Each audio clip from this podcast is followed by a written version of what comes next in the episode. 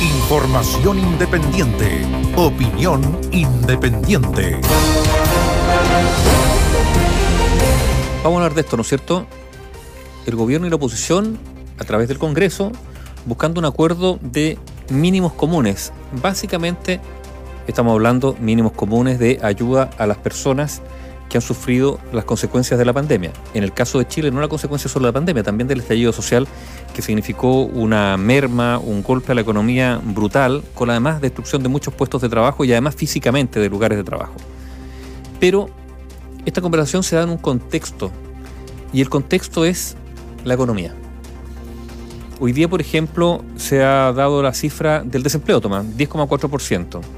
Eh, claro, un incremento en 2,2% en 12 meses, una disminución, en todo caso, respecto a los periodos anteriores, pero hay un dato relevante. Desde el estallido social se perdieron cuántos empleos? ¿Dos millones? Aproximadamente. Aproximadamente. ¿Cuántos se han recuperado? ¿Cuántos se han recuperado? ¿Un millón? Aproximadamente. Sí. Estamos redondeando ¿eh? la cifra. De ese millón recuperado, ¿cuánto es empleo informal? Bueno, de los que se perdieron también hay empleo informal, pero buena parte de la recuperación se ha dado del empleo en nuestro país en mayor proporción que lo perdido con empleos informales. Vale decir, hay una degradación, hay una degradación del trabajo. Y esto lo decimos en la víspera del Día del Trabajo, además. Y por lo tanto la situación es preocupante. Y esto no es solo Chile. A ver, hay datos que son bien preocupantes. Por ejemplo, la Unión Europea ha entrado en recesión durante el primer trimestre. Ha encadenado dos trimestres consecutivos a la baja, una caída del Producto Bruto del 0,6%, la Unión Europea, con Alemania, probablemente la, economía más robusta de, de la zona euro, con una caída del 0,4%. Y están las tasas de desempleo, Argentina, un retroceso del 1%. O sea, la economía mundial cruje y sigue crujiendo por la pandemia. Hay un dato entregado, bueno, en la víspera de, la conmemoración del Día del Trabajo de los Trabajadores, entregado por la OIT, la Organización Internacional del Trabajo. ¿Qué dice la OIT? Dice que la pandemia ha devastado el mundo del trabajo y tiene una medición la OIT, Tomás. El año 2020 hubo una reducción de 8,8 en la cantidad de horas trabajadas en el mundo. O sea, el 2020 se trabajaron 8,8% menos de horas que el año anterior y esto equivale a 255 millones de empleos. Entonces, este es el escenario al que se enfrenta el mundo.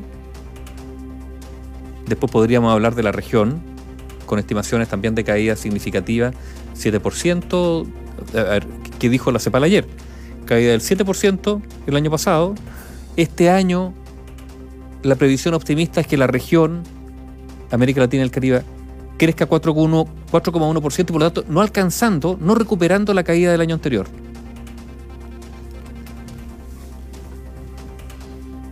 No es para ser pesimista, son datos estos y, por lo tanto la autoridad, y todas las autoridades, ¿eh? no estamos hablando solamente de las chilenas, de la región y del mundo, tienen que trabajar en este escenario un poquito cuesta arriba. Claro, algunos países han recurrido a sus fondos soberanos, otros países simplemente se han endeudado. Em, y la pregunta es qué va a hacer Chile.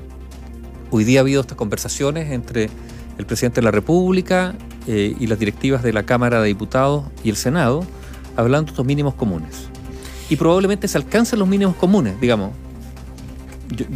no sé si se puede alcanzar una renta básica universal de 500, 600 mil pesos para el 90%. Bueno, ahí habrá algún ajuste. Estaba el ministro de Hacienda en esta conversación. ¿Por qué? Porque tendrá que él y otros elaborar fórmulas para ver de dónde se pueden sumar, juntar recursos para financiar estos mínimos comunes. Y lo otro, ¿por cuánto tiempo? ¿Por qué? ¿Qué decían algunos analistas?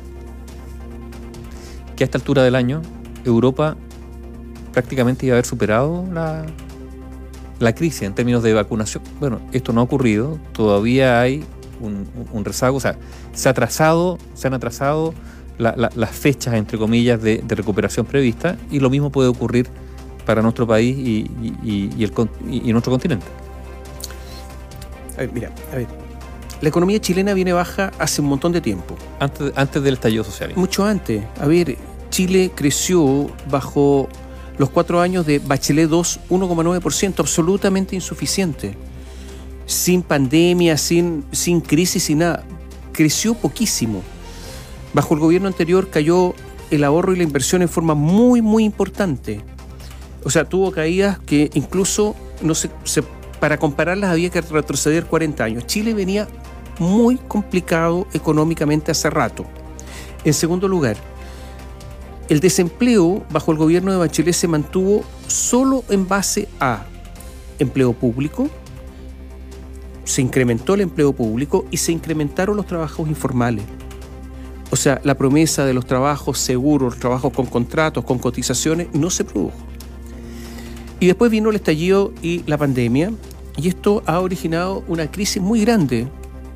La cantidad de personas desempleadas en Chile ha sido eh, enormemente grande. Y resulta que los datos dados a conocer hoy día por el Instituto Nacional de Estadística no son buenos datos. Primero porque aumentó el desempleo.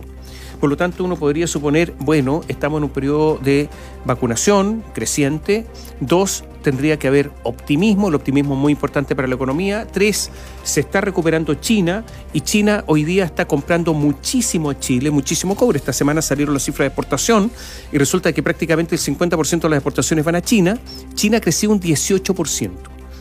Tres o cuatro, Estados Unidos se está recuperando fuertemente también, muy fuertemente en estos momentos. Entonces, hay antecedentes para una economía globalizada como la chilena de que las cosas podrían mejorar, pero el dato es que hoy se dio a conocer que en el último trimestre móvil el desempleo subió con respecto al anterior. Y dos, hay 20.000 ocupados menos. Por lo tanto, las personas ocupadas también bajaron. Y esto demuestra las dificultades que en estos momentos está teniendo la economía chilena, pese a la enorme liquidez que se ha eh, inyectado, ¿no es cierto?, a la economía chilena como consecuencia de los dos retiros de los fondos de la SFP y además ayuda del gobierno, que también la ha habido. No ha llegado a todos, pero la ha habido, con miles de millones de dólares. Esa es la situación en este momento, una, una economía que está muy, muy complicada en estos momentos y que cruje. Eso por una parte. Y por otra parte, ¿qué pasó esta semana? Bueno, resulta que la Bolsa de Comercio cayó fuertemente, la Bolsa de Comercio de Santiago, después del fallo del Tribunal Constitucional. Hoy día de nuevo cayó. Cuarto día consecutivo. Y El- alto, ¿ah? el, el selectivo 1,53%. Es que, eh, eh, a ver, es alto sumando incluso todos semana, los días claro. anteriores. Entonces, resulta que la, la- la- la bolsa chilena, esta fue una semana absolutamente negra para la bolsa chilena después del fallo del Tribunal Constitucional. Y esto es un problema de expectativas porque en el mundo las bolsas en general han subido durante la semana. Entonces, estos son los problemas de la economía chilena muy, pero muy graves. Y eso es lo que está ocurriendo en estos momentos. Pero posiblemente haya un- algunos datos que tampoco hagan calmar los mercados. Eh, yo diría lo que está pasando con la última encuesta CEP, Pamela Giles, etcétera. Yasna Proboste eh, se ha transformado y fue a hablar de mínimos comunes, etcétera, con el presidente de la República y con la Cámara, con la cabeza del, Congreso.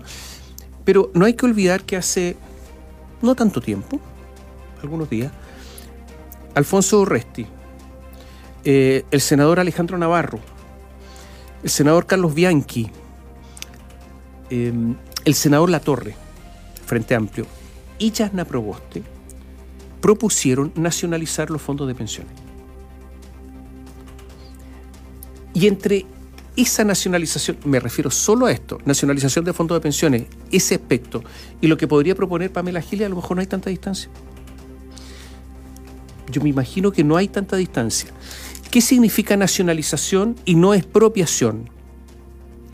Cuando usted es propia, cuando un Estado es propia, paga una indemnización por lo expropiado. Al final la, la expropiación es una venta forzada, ¿no es cierto? Cuando usted le expropian un terreno, va a pasar un camino por ahí, esa es una venta forzada y le indemnizan. Teóricamente a valor de mercado. La nacionalización no requiere eso. No requiere indemnización. O requiere una indemnización mínima. Por eso está la diferencia. y se habló de nacionalizar los fondos de pensiones. Por lo tanto, todo esto, imagínense que Jana Proboste se ha transformado prácticamente en uno de los líderes de la oposición, no cabe la menor duda hoy día. Un líder articulador incluso de la oposición. Exactamente. Pero tiene esta concepción.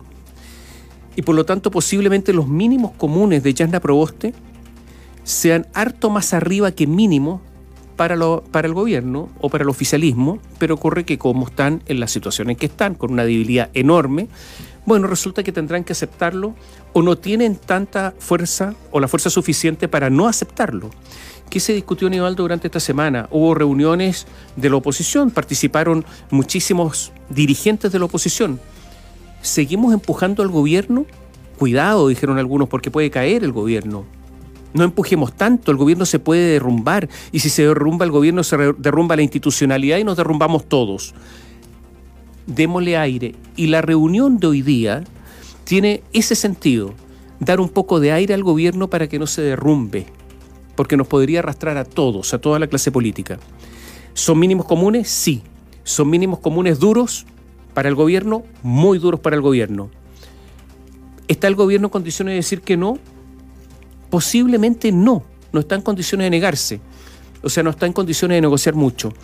Esta es la situación. Entonces, eh, cuando se habló esta mañana en el punto de prensa, yo no sé si lo dijo eh, en forma consciente, pero cuando Yana Proboste dijo ingreso común, un ingreso asegurado. Ingreso de emergencia.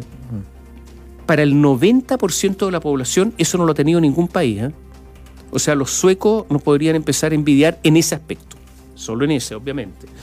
Eh, pero los mínimos son mínimos bastante altos. Eh, eso y eh, con respecto a lo que está pasando en estos momentos entre gobierno y oposición, pero da la impresión que en estos momentos la situación es, es muy complicada para el gobierno y esos mínimos comunes son bastante altos. Y lo otro es, Nivaldo, qué va a pasar en, el futuro, porque fíjate que después de la encuesta CEP de ayer, porque esto tiene mucho que ver con la política, prácticamente todos los dirigentes nos salieron mal parados. Prácticamente todos. O sea, Lavín mal parado, obviamente. Jadwe mal parado, Boris mal parado, Rincón mal parado, Paula Narváez, en fin. Yasna Proboste, en relación a los demás, sin hacer campaña, empatando con Jimena Rincón, yo diría que bastante bien parada. Y la pregunta es, en vista de esta debilidad, de esta eh, debilidad ¿se va a unir toda la oposición? Porque estamos todos débiles. Van a ir todos detrás de Pamela Giles para bajarle el moño, para intentar que eh, disminuya su aprobación pública. ¿Qué van a hacer después de esto? ¿O van a esperar los resultados de la elección del 15 y 16 de mayo, que son muy importantes, para después tomar decisiones y ver cuánto pesa cada cual? ¿Qué van a hacer? Te quedas callado. No, yo me quedo callado porque, como se dice, hay tantas cuerdas para un solo trompo. Una, expresión que viene del campo, ¿no? Respecto a tan, hay tantos candidatos, o sea, la dispersión de los candidatos en, la oposición el síntoma de que, bueno, que ninguno despega, que ninguno aglutina, a pesar de que, fíjate que incluso antes, hace unos días, antes de la encuesta CEP, ya algunos hablaban de Yarna Proboste como un elemento aglutinador. ¿Por qué? Por sus vínculos con los sectores más de izquierda, porque ella representa el alma de izquierda, además de la democracia cristiana, y por lo tanto puede propiciar un encuentro con... una democracia cristiana que ya se izquierdizó bastante y por lo tanto ella es la parte, es la izquierda de la democracia cristiana ya izquierdizada. Claro. Bueno, uno podría decir, bueno, hay, hay, que ver efectivamente qué ocurre con las elecciones que vienen en mayo. Ahí los partidos se van a pesar de una u otra manera y con esas cartas podrán entrar o sentarse a la mesa de negociaciones. Análisis sin compromisos. Opinión independiente.